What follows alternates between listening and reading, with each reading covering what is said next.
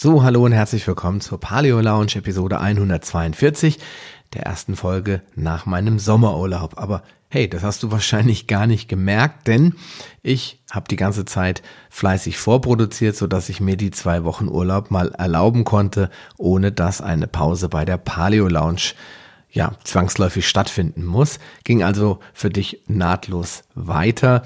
Und heute möchte ich ein ganz, ganz äh, interessantes Thema aufgreifen, nämlich die Volkskrankheiten und natürlich, wie du sie wieder los wirst.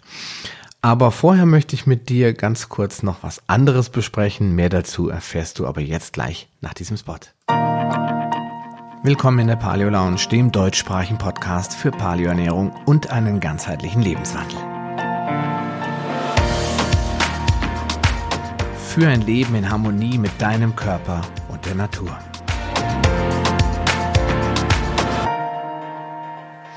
Ja, also, wie schon gesagt, möchte ich, bevor ich in das Thema Volkskrankheiten heute einsteige, mit dir ganz kurz etwas besprechen oder mir was von dir wünschen, denn wir sind in meiner Facebook-Gruppe der Paleo Lounge ähm, Gruppe, da sind wir mittlerweile 75 Mitglieder. Und ähm, ich weiß, dass es so ungefähr ab 150, 200 Mitgliedern relativ rege wird. Und äh, ich wünsche mir, dass wir diese Zahl erreichen und äh, möchte dich deswegen nochmal persönlich einladen in meine Facebook-Gruppe Paleo Lounge Evolutionär Essen, Bewegen und Leben.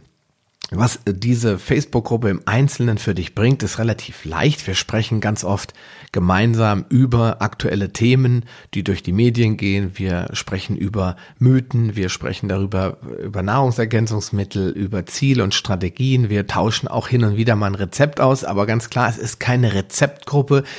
Wenn du also eine äh, Gruppe suchst, wo du jeden Tag 750 Bilder gepostet kriegst von den feinsten Leckereien, dann kannst du in die Paleo-Ernährungsgruppe reingehen, also Paleo-Ernährung.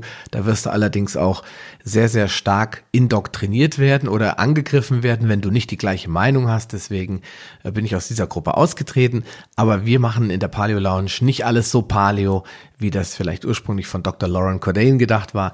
Ich hatte dazu auch mal was auf meiner Fanpage geschrieben, warum ich da ausgetreten bin und warum mir das auch tüchtig auf die Nerven geht, dass man in solchen Gruppen persönlich angegriffen wird, wenn man jetzt nicht äh, 100% Paleo ist oder wenn man sich erdreistet hat, doch tatsächlich mal nach einem Brotrezept zu fragen, weil Brot ist nicht Paleo. Und ähm, wenn du diesen Podcast verfolgst, dann weißt du dass ich mittlerweile auch wieder sehr, sehr stark links und rechts des Wegesrandes schaue also wenn du Bock hast auf Austausch mit Menschen, die eben Paleo nicht so Bier ernst nehmen, im wahrsten Sinne des Wortes auch gern mal ein Bierchen trinken und äh, mal fünf Grade sein lassen, dann seist du herzlich willkommen in der Paleo Lounge Facebook-Gruppe. Denn ähm, was das Besondere daran ist, und deswegen erwähne ich das, ich frage gerne dort meine Paleo Lounge ähm, Facebook-Gruppenmitglieder, das ist auch ein furchtbar langes Wort, was sie sich denn für Themen wünschen, wen ich interviewen soll. Ähm, und in diesem Fall jetzt äh, konkret habe ich heute die Frage gestellt, welche Erfahrungen Sie mit Omega-3 und Omega-6 Fettsäuren gemacht haben, beziehungsweise was Sie dazu wissen wollen, äh, welche Erfahrungen meine Mitglieder mit den Produkten gemacht haben, mit Kapseln oder Fischöl oder Algenöl oder was auch immer Sie nehmen was äh, da gut und schlecht war etc. Und das werde ich in einer QA-Folge, also so einer Frage-Antwort-Folge dann verarbeiten. Denn es gibt sicherlich viele Fragen, die sich der ein oder andere ja unter Umständen nicht mal traut zu stellen, weil er denkt, ach na ja, das ist ja eine doofe Frage oder da gucke ich mal lieber bei Google, aber genau dafür ist meine Gruppe da. Ich möchte keine Rezeptseite haben, sondern ich möchte gerne ein Austauschforum, wo die Leute miteinander reden können, offen, wie sie ihre Ziele erreicht haben und die anderen daran teilhaben lassen können. Ja, in diesem Sinne würde ich mich freuen, wenn du einfach vorbeischaust. Du wirst jederzeit Eintritt finden, wenn du Lust hast auf das Thema Paleo Lounge. Und damit möchte ich übergehen zum heutigen Thema, dem Thema Volkskrankheiten. Denn ähm, wir alle haben ja diesen Begriff schon öfter gehört, Volkskrankheiten oder Zivilisationskrankheiten. Da wird zum Beispiel ganz offen über die Adipositas-Epidemie gesprochen oder die Diabetes-Epidemie. Man redet schon von einer sogenannten Fettleibigkeitspandemie, also einer weltweiten globalen ähm, Pandemie, also eine, eine Welle an Menschen, die da jährlich neu hinzukommen und irgendwann sind wir alle nur noch dick, fett und rund, ja. Und ähm, ob das alles so stimmt, spielt jetzt keine Rolle, aber dieses Thema Volkskrankheit und dieser Begriff, der geistert durch die Welt. Und naja, vielleicht hast du dich immer schon gefragt, was ist eigentlich eine Volkskrankheit? Ich habe das mal versucht zu definieren das wird jetzt in dieser Podcast-Episode auch gar nicht reichen. Deswegen habe ich beschlossen, ähm, da so eine kleine Reihe draus zu machen. Und in den nächsten Wochen und Monaten werde ich dir immer mal wieder so eine vermeintliche Volkskrankheit vorstellen und dir dazu meine Lösung, Lösungsvorschläge mit an die Hand geben. Denn mit den meisten von ihnen musst du dich ja, falls du betroffen bist, unter Umständen ja gar nicht abfinden. Es gibt nämlich immer Lösungen. Aber dazu muss man wissen, was diese Krankheiten begünstigt auslöst. Manchmal sind es gar nicht Krankheiten, sondern es sind vielleicht Stoffwechselstörungen oder Befindlichkeiten, die dann der eine oder andere Arzt vor, äh, vorschnell als Krankheit abstempelt. Und ähm, deswegen fangen wir einfach mal an. Was ist denn eine Volkskrankheit? Und äh, es gibt ja niemand, der das besser weiß als Google. Und ähm, beziehungsweise Wikipedia hätte ich jetzt auch noch vorgeschlagen, aber da habe ich keinen so einen schönen Eintrag gefunden. Aber unter, ach doch, habe ich doch gefunden. Was erzähle ich denn da? Unter Google stand jedenfalls ähm, dieser folgende Satz: Krankheit von dauernder, starker Verbreitung und Auswirkungen in der gesamten Bevölkerung. Dann steht noch in so kleinen Gänsefüßlein, Diabetes und Rheuma sind zu Volkskrankheiten geworden. Wikipedia, wie schon gesagt, habe ich doch was gefunden, sieht das ein bisschen diffiziler.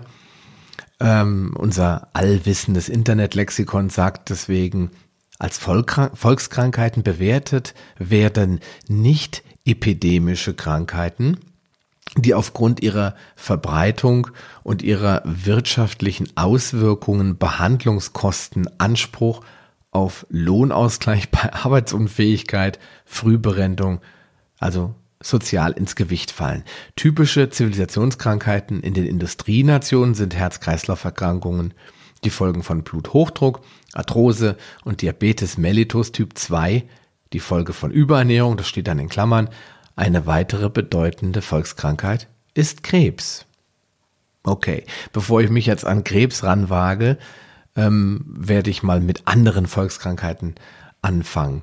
Aber eins denke ich ist klar, es sind irgendwie alle schwerwiegende Krankheiten.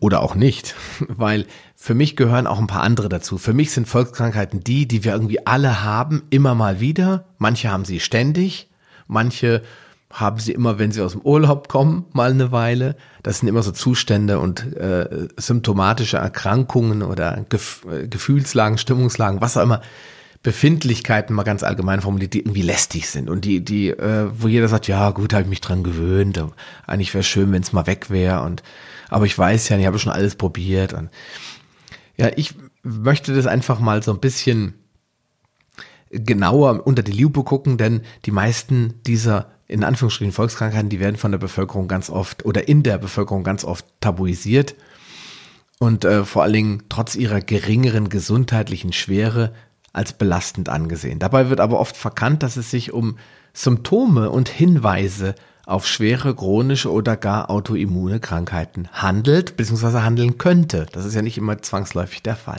Ja, und von daher werde ich halt auch ein paar Beschwerden ins Visier nehmen, die von den meisten Menschen gar nicht als eigenständige Krankheit angesehen werden, aber dennoch schwerwiegende Folgen haben können. Und anfangen möchte ich heute mit den Blähungen.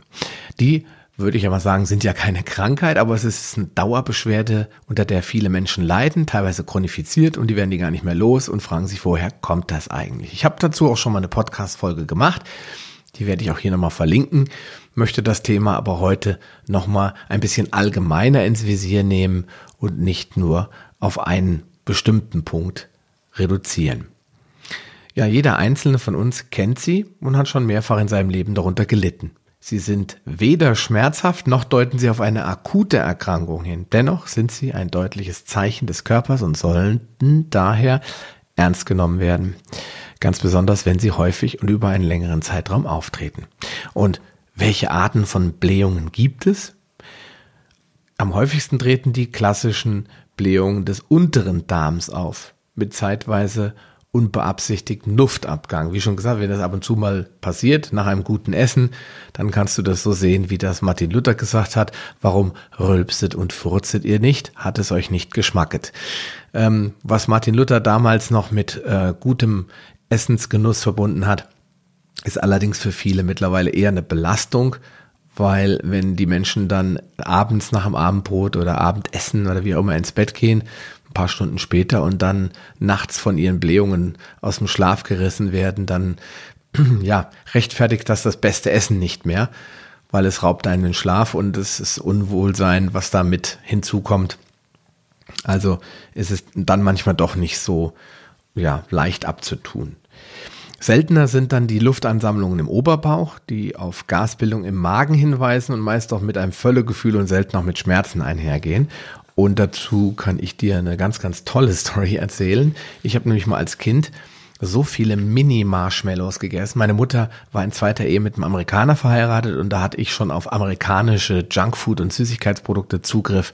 Da waren die in Deutschland noch fast unbekannt. Man kannte zwar die typischen Sachen wie Mars und äh, Snickers, die deutschen Namen davon, aber sowas wie Marshmallows äh, kannten wir als Mäusespeck, aber so diese richtigen weißen Bälle, das, äh, wie sie heute auch überall in Metro, Supermärkten überall zu kaufen ist, das gab es zu meiner Kindheit nicht wirklich, aber da schon. Und ich war da richtig verrückt drauf. Meine Mutter hat die dann immer wieder mal gekauft und es gab so Mini-Marshmallows, die waren wirklich so groß wie eine Fingerkuppe vielleicht. Und daran habe ich mich mal über, überfressen. Und der Magen war so aufgebläht mit dem Gas, weil man isst ja einen Haufen Luft mit, weil das sind ja eigentlich im Endeffekt nur Luftpakete wie Zucker aufgeschäumt. Und ähm, die ganze Luft im Bauch, die war so angesammelt und war so schlimm, dass ich äh, extreme Schmerzen hatte und dann zum Arzt gehen musste. Und äh, der hat dann gesagt, mich gefragt, was hast du denn gegessen? Und da habe ich gesagt, hm, weiß ich nicht, nichts Unnormales. Ja, sag doch mal, zähl doch mal auf. Und habe ich dann aufgezählt. Ah, Marshmallows. Okay, du weißt schon, dass da ganz viel Luft drin ist. Wie viel hast du davon gegessen? Ja, so und so viel Gramm. Okay, kein Wunder. Da musst du jetzt durch, war die Antwort des Arztes. Ähm, aber das können natürlich auch andere Nahrungsmittel sein, die eine solche Gasbildung im Oberbauch auslösen. Aber was sind die generellen Ursachen? Es gibt sicherlich auch ein paar ganz besondere Ursachen, ähm, die vielleicht sogar auf eine schwere Krankheit hinweisen, aber meistens entstehen Blähungen durch die Nahrungsmittel, die wir zu uns nehmen. Jedes Böhnchen gibt ein Tönchen ist eines meiner Lieblingszitate aus dem Volksmund, das recht gut erklärt, wer eigentlich der Übeltäter ist. Und daher unangefochten auf Platz eins Hülsenfrüchte.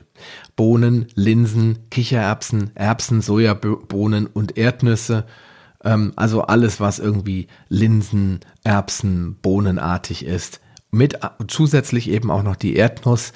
Das sind alles Hülsenfrüchte und ähm, die enthalten sehr viele sogenannte Oligosaccharide, also Ballaststoffe. Und äh, während der Verdauung entstehen vor allem bei empfindlichen Menschen mehr Gase. Die Bakterien unseres Darms sind ganz verrückt auf diese Oligosaccharide und rülpsen und pupsen, was das Zeug hält. Also unsere Darmbakterien, weil die müssen ja auch verdauen. Die fermentieren und verdauen die Dinge, die wir nicht verdauen können, die wir nicht verarbeiten können. Und das ist eigentlich ja auch wichtig. Aber wenn sie rülpsen und pupsen, was das Zeug hält, bildet sich eben dieses Gas. Die meisten Menschen empfinden das jedoch als sehr belastend und vor allem, wenn sie in der Öffentlichkeit zum Beispiel in einem Restaurant sind. Auf Platz zwei ist das Kohlgemüse. Neben den klassischen Kohlarten sind auch Knoblauch, Zwiebeln und Lauch für ihre blähenden Eigenschaften bekannt. Auf Platz drei, wobei ich jetzt dazu sagen muss, die Rangfolge ist jetzt nicht unbedingt ein Auslöser oder ein Anzeichen dafür, was mehr bläht oder weniger, weil das auf den individuellen Menschen ankommt. Aber ganz vorne sind für mich immer die Hülsenfrüchte, weil ich habe noch nie gehört, dass das keine Probleme verursacht. Bei Getreide haben wir vor allem das Vollkorn, Vollreis und Mais sowie Bier und allen voran natürlich Weizenbier. Da kommt der eine oder andere gut mit klar. Ich persönlich, wenn ich es übertrieben habe, gar nicht. Und bei Getreide, das war damals der Auslöser, warum ich überhaupt zu Low Carb äh, und zu einer getreidefreien Ernährung übergegangen bin, weil ich extreme Verdauungsprobleme hatte durch das billige Getreide Und äh, das war halt bei mir halt wirklich, Blähungen waren an der Tagesordnung so schlimm, dass es für mich einfach auch irgendwann keinen Spaß mehr gemacht hat, das zu essen. Und dann habe ich es wirklich weggelassen und dann war noch die Blähung weg. Also Getreide ist auf jeden Fall ein Auslöser dafür.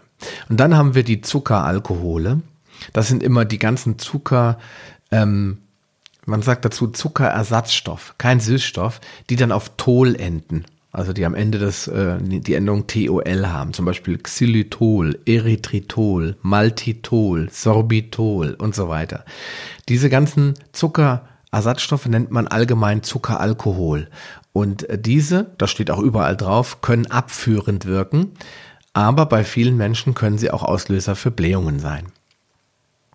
Ja, das liegt einfach an ihrer Unverdaulichkeit das ist ja das Schöne an diesen Zuckeralkoholen, sie schmecken süß, lassen, lassen sich aber nicht verstoffwechseln. Vor allen Dingen Erythritol ist zu 100 Prozent insulinunabhängig und äh, diese Vorteile muss man halt bei übermäßigem Genuss mit Nachteilen wieder ausgleichen. Dann haben wir die Trockenfrüchte, die ja auch abführend wirken und auch blähend wirken können. Da haben viele Leute ja ähm, keine großen Probleme mit und die gelten ja sogar als positiv. Also ich persönlich empfehle immer Leuten, Pflaumen in Wasser aufzu, aufquellen zu lassen, um zum Beispiel vor einer Fastenkur zum Beispiel, ja, den Darm zu entleeren, weil das wirkt bei vielen Leuten super. Bei mir bringt das gar nichts. Ich kann eine ganze Tüte Pflaumen essen, da äh, tut sich bei mir im Darm nichts. Ähm, aber bei manchen Leuten funktioniert das hervorragend und da brauchen die auch keine Bittersalze oder Glaubersalz oder sowas, da helfen die Trockenfrüchte. Und dementsprechend haben wir da auch ein ähm, Problem, der eine oder andere bei der Verdaulichkeit und bei den Geräuschen, die da mit einhergehen. Das liegt an der Konzentration der Faserstoffe, die in diesen äh, Trockenfrüchten natürlich auf viel kleinerem Raum geballt zusammenkommen. Ja, und dann haben wir natürlich fermentierte Lebensmittel wie Sauerkraut und Kimchi und der ein oder andere hat vielleicht sogar mit Kombucha Probleme. Manchmal kann auch Joghurt oder andere Milchprodukte der Auslöser für Blähungen sein. Dann sollte man es allerdings beim Arzt abklären lassen oder mal eine laktosefreie Phase einhalten.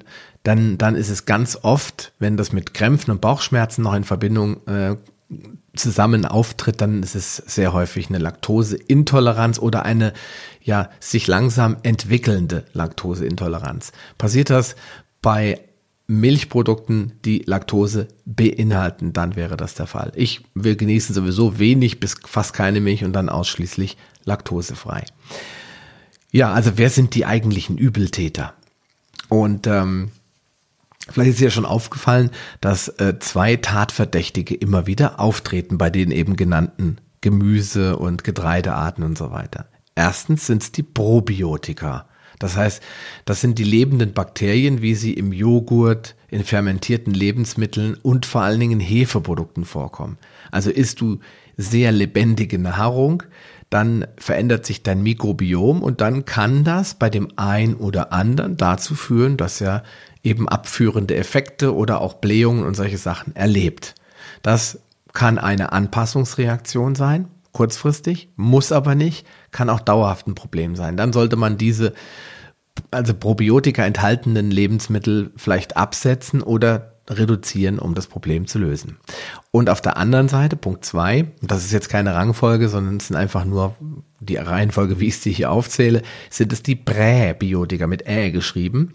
Das sind dann, das ist das Futter für unsere Darmflora, das sind die Ballaststoffe, das sind die genannten Oligosaccharide und Polysaccharide und so weiter. Also all diese Sachen, die wir essen, aber die wir eigentlich gar nicht brauchen oder die der Körper gar nicht verdauen kann. Sie sind trotzdem notwendig, wenn du die Folge Ballaststoffe, also sind die wirklich nötig, wenn du diese Folge angehört hast, dann weißt du das ja. Wir als Mensch brauchen sie nicht, aber unsere Darmflora braucht sie. Also haben wir diese zwei Übeltäter in Anführungsstrichen Probiotika, also lebende Bakterienkulturen, Hefen und so weiter und die Präbiotika, also die Ballaststoffe, die eben das Futter für unsere Darmflora sind und wie schon gesagt, die rülpsen und pupsen dann ordentlich und dann entstehen diese Gase. Ist das ein Problem? Nein, ganz sicher nicht und die meisten Pflanzenfasern verursachen auch überhaupt gar keine Blähungen. Denn von Salat oder Brokkoli habe ich persönlich noch kein, keine Blähungen bekommen. Also das äh, scheinen wirklich nur einzelne Nahrungsmittel, vor allen Dingen, wie schon gesagt, Getreide und Hülsenfrüchte zu verursachen. Es liegt vielmehr an den Fehlern, die viele von uns bei der Zubereitung der Lebensmittel machen, die zu Blähungen führen. Und jetzt wird's Spannung, äh Spannung, oh, jetzt wird's spannend. Was sind das denn für Fehler? Und welche Gründe können dafür verursachen oder dafür ursächlich sein, dass wir Blähungen überhaupt erst bekommen? Das ist erstens eine einseitige Ernährung. Also ich sage ja immer, kein Fleisch ist genauso schlecht wie kein Gemüse. Ähm, das heißt, du musst eigentlich eine sehr, sehr bunte Vielfalt auf dem Teller haben. Das heißt, ganz oben stehen natürlich die pflanzlichen Nahrungsmittel wie Gemüse, Salat, gesunde pflanzliche Fette. Damit meine ich jetzt nicht Rapsöl und Maiskeimöl, aber das würde jetzt diese Episode sprengen. Ähm, bis hin zu Obst, was man dann schon wieder etwas geringer genießen sollte wegen des Zuckergehaltes. Und dann kommen als Ergänzung Nüsse, Eier, Fisch und Fleisch dazu. Und wenn man so einen bunten Nahrungsteller hat, dann ernährt man sich nicht einseitig und dann hat man die Probleme nicht. Aber macht man es doch, ernährt man sich einseitig, wie wir alle sicherlich schon oft getan haben, zum Beispiel abends auf dem Grillfest oder bei einem Kindergeburtstag, wo dann die Erwachsenen auch alle Kuchen essen oder wenn man auf dem 60. vom Opa Fritz eingeladen ist, da gibt's halt eben alles andere, nur keine guten Nahrungsmittel. Die schmecken zwar alle lecker, aber es ist dann halt doch recht einseitig. Oder Sommerurlaub auf Malle. Das Buffet ist ja dann doch nicht immer das aller, aller tollste und gesündeste. Jeder kennt das. Macht man das aber dauerhaft, dann nehmen bestimmte Bakterien überhand. Und das sorgt dafür, dass es zu Blähungen und ähm, anderen Verdauungsschwierigkeiten kommt. Dann zu viele Hefen, zum Beispiel übermäßiger Biergenuss und Konsum von Hefeprodukten. Hefen produzieren nämlich besonders gerne Gase und sie vermehren sich sehr schnell und verdrängen im Darm alle anderen nützlichen Bakterien. Und das kann sehr gefährlich sein, weil wenn ältere Leute ähm, einen verheften Darm haben. Das kann man dann wirklich auch bei einer Biopsie beziehungsweise bei einer Spiegelung sehen, dass die Darmschleimhaut richtig weiß ist. Sieht also aus, als wenn die mit einem Teppich überzogen wäre. Und das ist meistens ein Zeichen, dass der Darm verheft ist. Und dann muss man diätmäßig eingreifen, sonst kann es richtig gefährlich für den Darm und die anderen Organe werden. Und dann auf Platz drei zu viel Rohkost. Also ich bin ja ein Freund von Rohkost. Meine Kinder knabbern sehr gerne Kohlrabi, Gurken und Karotten und Paprika, alles roh, nichts gekocht. Ich halte sie aber da auch immer zurück ein bisschen, denn Rohkost ist ja erklärtermaßen sehr viel schlechter verdaulich. Egal, was irgendwelche Raw Vegan äh, Fanatiker sagen, der Darm ist darauf nicht ausgelegt, nur rohe und ähm, unbehandelte Nahrung zu sich zu nehmen. Deswegen haben wir vor 250.000 Jahren oder ein paar hunderttausend Jahre plus minus, ich weiß es nicht, das Feuer irgendwann genutzt. Entdeckt haben wir es schon vor einer Million von Jahren. Nutzen konnten wir es, glaube ich, erst vor ein paar hunderttausend Jahren. Und damit hat sich das Gehirnvolumen des Menschen drastisch erhöht, weil wir Fleisch viel besser verarbeiten konnten. Wir konnten, haben unser Gemüse, wir haben alles irgendwie, was wir gefunden haben, haben wir auf den Feuertopf gestellt.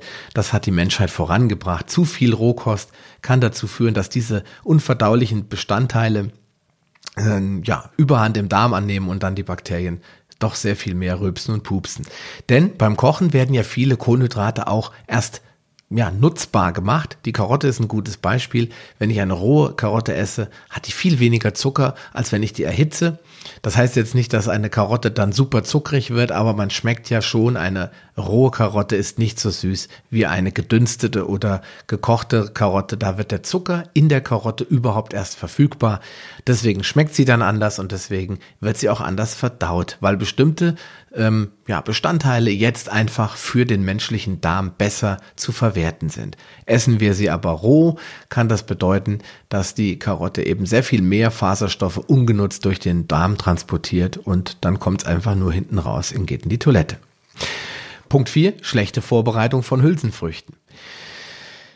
Da kommen wir dann später nochmal drauf zurück. Hülsenfrüchte werden ganz oft gekauft in Dosen und Gläsern und einfach so verarbeitet. Da macht man sich nicht so viel Gedanken, weil was so verkauft wird, kann auch so genossen werden. Und der eine oder andere wundert sich, dass er dann Probleme hat. Zum Beispiel auch zu kurze Kochzeiten. Dass bestimmte Sachen einfach nur kurz mal angeblanchiert werden und dann sind sie ja fast roh. Das mag dem gesunden jungen Menschen nichts ausmachen oder auch dem gesunden mittleren oder älteren Menschen nichts ausmachen, aber manche empfindliche Därme reagieren auch dann mit übermäßiger Gasproduktion. Beim Backen zu viel Hefe, wir hatten es ja oben schon auf Platz zwei, zu viele Hefen. Das kann auch beim Backen passieren. Man macht schnell mal, ich habe schon Backrezepte gesehen, ohne Spaß. Da war ein ganzer Würfel Hefe drin. Das sind 42 Gramm. Ich backe auch Brot mit 0,5 Gramm Hefe. Und das reicht auch, wenn man die richtige Teigführung beachtet. Also zu viel Backhefe oder Trockenhefe beim Backen. Dann auf Platz 7 zu kurze Teigführung. Was heißt das? Teige werden ganz oft in Rezepten, da kommt das Mehl, Wasser, Salz whatever dazu und dann wird das Ganze bestenfalls mal 20 Minuten ruhen gelassen und dann werden irgendwelche Fladenbrote oder Brötchen oder was gebacken. Das ist bei weitem viel zu kurz. Damit der Teig bekömmlich wird, muss er normalerweise 24 bis 30 Stunden reifen. Dann braucht man eben auch nur 0,3 bis 0,5 Gramm Hefe, weil die sich dann im Teig ähm, auf natürliche Weise weiterbilden, weiterentwickeln und aufbauen. Und dann ist das alles viel, viel bekömmlicher, als wenn man die Industriehefe direkt in voller Masse reinwirft. Dann auf Platz 8 zu kurze Backzeit. Da gab es mal einen Bericht im Fernsehen über die sogenannten Backautomaten. Zum Beispiel Aldi, Lidl und Co., die haben ja alle solche coolen Backautomaten. Was der scheinbar tollste, die tollste Erfindung des Jahrtausends ist, hat sich dann im Labor als Gesundheitsrisiko ergeben oder es kam dabei raus, dass die Backwaren sehr schlecht verdaulich sind, teilweise unbekömmlich sind. Sie schmecken zwar lecker, weil sie schön ordentlich behandelt wurden mit Haltbarkeitsstoffen, Geschmacksverstärkern und so, aber sie sind alles andere als bekömmlich. Und mit bekömmlich meine ich einfach leicht und gut für den Körper zu verwerten und zu verdauen. Das liegt wirklich in der Tat daran, dass das Brot so minimal und so gering wie möglich gebacken wird. Warum? Es muss schnell fertig sein. Der Aldi möchte ja nicht nur 25, der möchte ja 195 Brote am Tag backen, damit er halt viel verkauft. Außerdem kostet es Strom. Wenn ich den Ofen zu heiß mache und zu lange nur eine Charge an Broten da drin habe, habe ich natürlich nicht mehr den Profit, als wenn ich in der gleichen Zeit, in der ich vielleicht nur 10 Brot bekömmlich backen könnte, vielleicht 20 oder 30 weniger bekömmlich backen könnte, dann kann ich die auch viel billiger anbieten und den Bäckereien, die vielleicht noch traditionell und handwerklich arbeiten, Leuten gutes Geschäft wegnehmen und Wettbewerb machen. Und äh, das ist ja die Idee, weil das sind ja keine karitativen Vereine, sondern die wollen ja Geld verdienen. Also von der wirtschaftlichen Seite nachvollziehbar, von der gesundheitlichen kann ich dir nur abraten, überhaupt nur eins von diesen Produkten zu kaufen und zu essen. Und dann haben wir auf Platz neun die Probiotika. Ähm, es ist in aller Munde, Probiotika sind gesund, nur die Leute kaufen immer die einfachen Probiotika aus einem, ja, aus der Apotheke oder sogar aus der Drogerie und dann wundern sie sich, es sind fast immer nur sogenannte Lactobacillen und Bifidusbakterien drin. Und die kriegen wir überall, die kriegen wir aus Milch, die kriegen wir aus milchartigen Produkten. Die kriegen wir aus teilweise aus Fleisch und aus anderen Nahrungsmitteln. Davon haben wir genug. Und da die sehr, sehr, sehr vermehrungsfreudig sind, brauchen wir davon auch nicht täglich eine Masse an Dosis, denn die verbreiten sich schon ganz gut so. Die gehören ja irgendwie zu uns Menschen dazu. Die werden ja wenn du die Folge gehört hast, wo ich über das Mikrobiom gesprochen habe, die werden uns ja schon als Babys über den Geburtskanal mitgegeben. Das heißt, die sind ein Teil des menschlichen Mikrobioms und deswegen braucht man sie eigentlich nur nach einer schweren Darmerkrankung mit Antibiotikabehandlung oder generell einer schweren Antibiotikabehandlung wieder mal aufbauen. Ansonsten sind die ausreichend vorhanden. Es gibt aber Leute, die schlucken regelmäßig Probiotika und das sind immer Lactobacillus ähm, Acidophilus, glaube ich, heißt er, der ist immer drin und die Bifidusbakterien und die vermehren sich wie die Hulle und das kann auch dazu führen, dass du dich schlecht fühlst. Ja, und was kannst du tun, damit du in Zukunft weniger Probleme hast? Und ähm, da möchte ich auch nochmal so eine kleine Rangfolge mit neun Punkten äh, ja, mit dir durchgehen. Auf Platz eins steht die Regenbogendiät, das habe ich ganz am Anfang schon mal erwähnt. Also versuche dich möglichst sehr diversifiziert und bunt zu ernähren. Das heißt viel unterschiedliches Gemüse je nach Saison, frisch aus biologischem Anbau kombiniert mit Obst und dann ergänzend eben, wie schon gesagt, Nüsse, Saaten, Superkörner, wie ich immer neuerdings sage, an Fleisch, Fisch etc. Also ein bunter Nahrungsteller. Auf Platz zwei auf Bier verzichten. Oder zumindestens deutlich reduzieren. Wenn du keine Probleme damit hast und sagst, okay, einmal in der Woche gehe ich in einen Verein, treffe mich mit dem Kumpels oder was auch immer, und da muss das sein. Frauen haben ja weniger Bierdurst als Männer, erfahrungsgemäß. Dann ähm, kannst du das natürlich machen, aber für alle die von euch, die jetzt im Sommer jeden Abend mit zwei Weizen auf der Terrasse sitzen, die sollten sich dann schon mal fragen, kann ich das ein bisschen reduzieren oder fokussieren, damit ich weniger Probleme mit Blähungen habe. Auf Platz drei Rohkost reduzieren. Ich hatte es ja angedeutet, zu viel Rohkost kann dazu führen, vielleicht auf die erste Tageshälfte verlegen. Das heißt, nicht abends, wenn man schlafen will, den Darm mit sowas schwer verdaulichem wie Rohkost überfordern. Das gleiche gilt auch für Salat. Ähm, Salat isst man ja nicht gekocht, den isst man ja roh, den sollte, der sollte nicht abends da sein. Was hingegen geht, ist ähm, Salate, die lange eingelegt wurden. Es gibt ja dann immer so Herbstsalate, das sind dann, die sind in, in Öl oder sowas eingelegt worden oder in Essigöl in so einer Mischung. Die sind meistens besser verdaulich, wenn es nicht anders geht. Aber ansonsten würde ich solche Rohkostgerichte auf die Mittagszeit verlegen. Ja, und ähm, einfach häufiger kochen, häufiger das Zeug mal in den Backofen schieben oder ähm, im Kochtopf andünsten, damit es weich wird und damit eben diese nicht nutzbaren Kohlenhydrate nutzbar werden und dann nicht von den Darmbakterien fermentiert werden müssen. Auf Platz 4 Hülsenfrüchte abwaschen. Das heißt, sie kommen aus dem Glas und dann sind sie in meinen Augen ungenießbar. Das heißt, du holst deine Kidneybohnen oder deine Linsen oder deine Kichererbsen, was auch immer du gerne essen möchtest, aus dem Glas, schüttest sie in ein, in ein Sieb und spülst die erstmal ordentlich abwaschen, äh, ab. Und wenn sie jetzt getrocknet sind, weil du zum Beispiel ähm, irgendeine Hülsenfrucht oder Linsen, die gibt's ja ganz oft auch wirklich getrocknet, ähm, wenn du sowas verwendest, dann musst du die natürlich dementsprechend lange einweichen. Also ich weiche meine Hülsenfrüchte mindestens drei bis vier Stunden ein und wenn sie getrocknet sind, 24 Stunden, damit sie halt auch aufquellen, sonst werden sie auch beim Kochen ja gar nicht genießbar und nicht fest. Dann das Wasser wegschütten, nachdem die Einweichzeit zu Ende ist, weil da ist ja der ganze Abfall und die ganzen Giftstoffe auch drinne. Sie dann nochmal gründlich mit klarem Wasser abspülen und dann kannst du sie erst kochen. Dann kommen wir auch schon gleich zu Punkt 5, Hülsenfrüchte ausreichend lange kochen. Dass ähm, Hülsenfrüchte nicht so unmittelbar viele Vitamine, hitzesensible Vitamine enthalten, sollte bekannt sein. Die Nährstoffe, die dort drin sind, sind meistens hitzestabil. Die Antinährstoffe in Hülsenfrüchten sind es aber glücklicherweise nicht. Heißt, wenn du jetzt deine Hülsenfrüchte ordentlich und ausreichend lange kochst, dann wird dein Chili auch nicht ungenießbarer, aber also es schmeckt trotzdem, es ist trotzdem schlotzig und saftig und gut, aber die ganzen Giftstoffe sind raus. Also auch hier gilt die Regel lieber ein bisschen länger kochen lassen. Ja, auf Platz 6 Hefeteige. Bei Hefeteigen frische Hefe aus biologischem Anbau verwenden und drastisch reduzieren. Ich habe es ja schon gesagt, nicht einen ganzen Würfel reinwerfen, sondern 0,5 Gramm maximal rein und dafür den Teig bis zu 24 Stunden stehen lassen. Immer mal Luft reinlassen an den Teig, das heißt ihn aufdehnen, damit die Hefe Luft kriegt und ansonsten schön lange stehen lassen. Ja, und dann auf äh, Platz 7 da kommen wir nochmal auf das Thema Hefeteige. Das, wie schon gesagt, bis zu 24 bzw. maximal 30 Stunden reifen lassen. Oder, und das ist der nächste Punkt, den ich dir auch empfehlen kann, ist einen Sauerteig anzusetzen. Das sind die zwei Möglichkeiten. Einmal die Hefeteige sehr lange reifen lassen, wenn du einen auf Hefe basierenden Teig herstellen möchtest. Und wenn du einen ähm, zweiten Weg suchst, dann kannst du einen Sauerteig herstellen.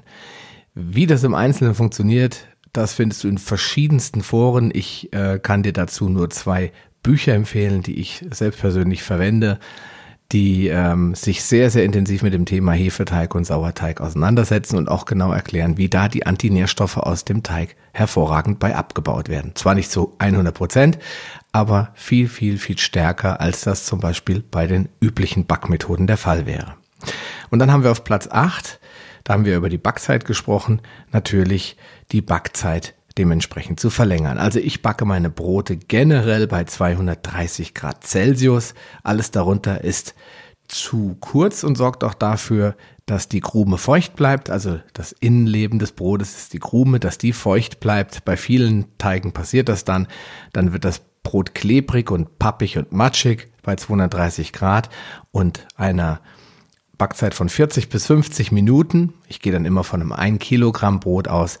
Da hast du dann keine Probleme mit. Außerdem kriegst du schon eine schöne, knusprige Kruste und das macht das Brot ja so verführerisch. Bei Brötchen ist die Backzeit in der Regel circa 20 Minuten und ähm, hast aber die gleiche Temperatur. Da gibt es dann noch den Trick, beim Brot in einem sogenannten äh, Backtopf das herzustellen, also so ein gusseiserner Topf, wo das Brot dann drinnen gebacken wird, dann wird es noch knuspriger und noch besser. Und bei den Brötchen gibt es die Methode mit den zwei Blechen. Das heißt, du hast ein Blech, was ähm, die Brötchen beherbergt und ein zweites, das als Abdeckung dient für die ersten fünf Backminuten. Dann kommen die Bleche runter und durch dieses, diese enorme gedrängte Hitze, die die Brötchen von oben und unten bekommen, entsteht dieser Eindruck, als wenn es ein Holzofen oder ein Bäckereiofen wäre und dann wären sie doch deutlich knuspriger. Ja, und dann haben wir auf Platz neun das Thema Probiotika. Die sind ja in der Regel sehr nützlich. Ich hatte ja gesagt, einer der Gründe ist, warum, warum es nicht äh, so gut klappt und die Leute sehr viel Blähungsprobleme haben, ist, weil sie die falschen Probiotika nehmen, also mit einem starken äh, Schwerpunkt auf Lactobacillus und äh, Bifidusbakterien.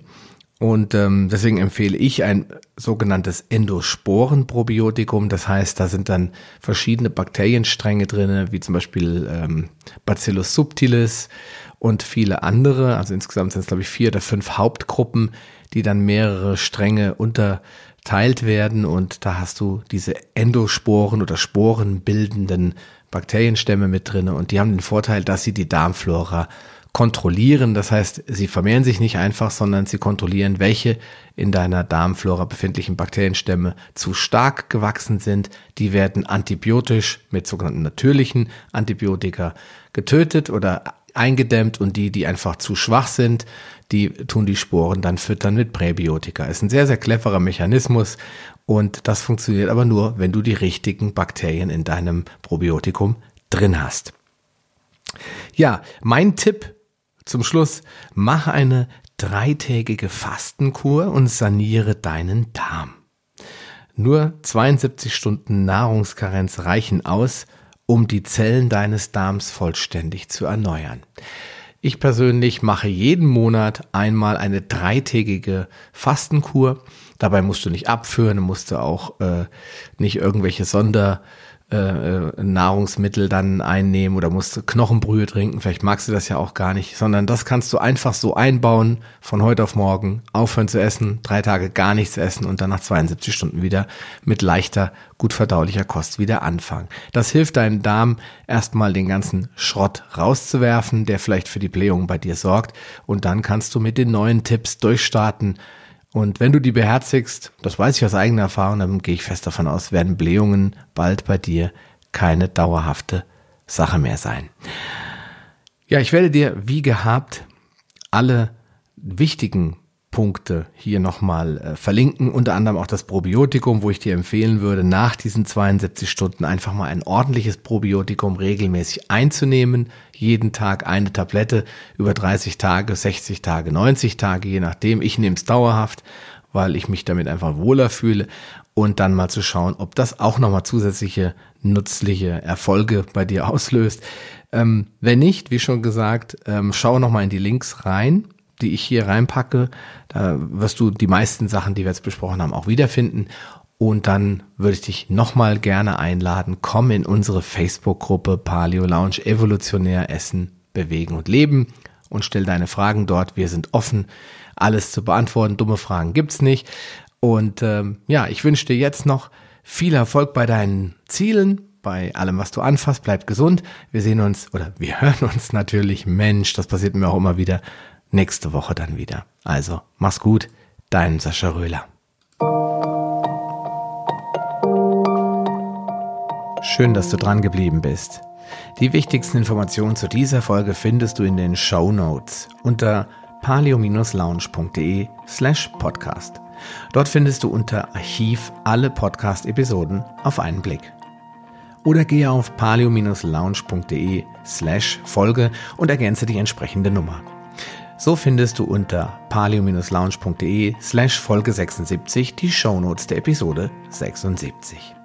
Wenn dir diese Folge gefallen hat und du etwas für dich mitnehmen konntest, dann würde ich mich über deine ehrliche Bewertung freuen. Eine Anleitung, wie du diesen Podcast bewerten kannst, findest du unter palio-lounge.de slash podcast-bewerten. Deine Bewertung hilft mir sehr, diesen Podcast bekannter und vor allem sichtbarer zu machen, damit auch andere Menschen davon profitieren können. Ich freue mich schon jetzt, dich bei einer der nächsten Folgen wieder begrüßen zu dürfen und wünsche dir viel Erfolg bei der Umsetzung deiner persönlichen Ziele. Bleib gesund, dein Sascha Röder.